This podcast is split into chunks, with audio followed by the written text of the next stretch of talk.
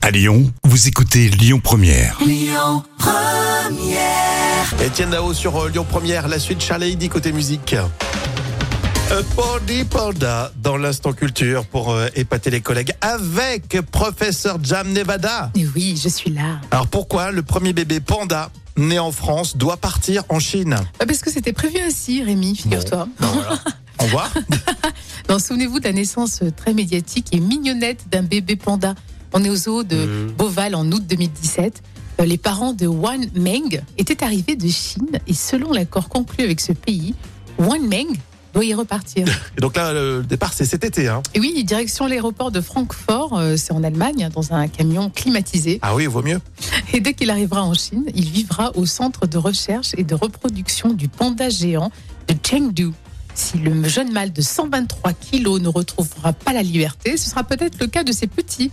Le panda est un animal qui menaçait de disparition, Hmm. mais la population continue à grandir. C'est ça qui est génial. Et qui n'aime pas le panda Ah ouais, mais je C'est crois- universel le panda. On dit panda. Oui, c'est- on, on est très attaché.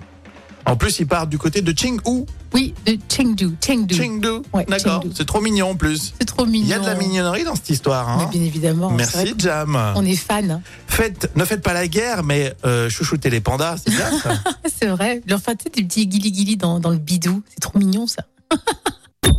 Écoutez votre radio Lyon Première en direct sur l'application Lyon Première, lyonpremière.fr et bien sûr à Lyon sur 90.2 FM et en DAB+.